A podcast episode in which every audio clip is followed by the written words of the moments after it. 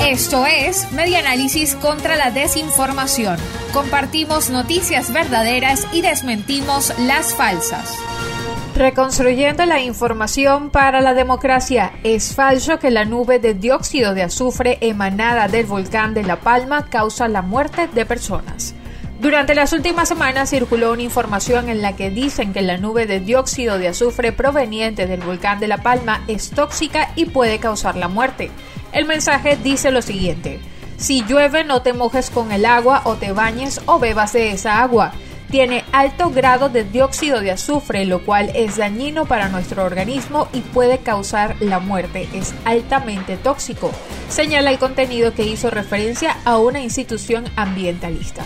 Según expertos, la emisión de gases tóxicos durante la erupción de un volcán como el de La Palma se dispersan en la atmósfera, llegando a viajar miles de kilómetros hasta otros lugares del planeta. Sin embargo, el efecto en las personas no es letal como aseguran algunas publicaciones difundidas en WhatsApp.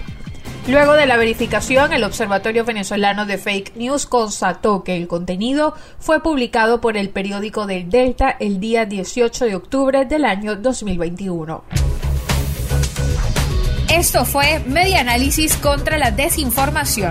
Síguenos en nuestras redes sociales, en Twitter e Instagram en arroba y nuestra página web medianálisis.org.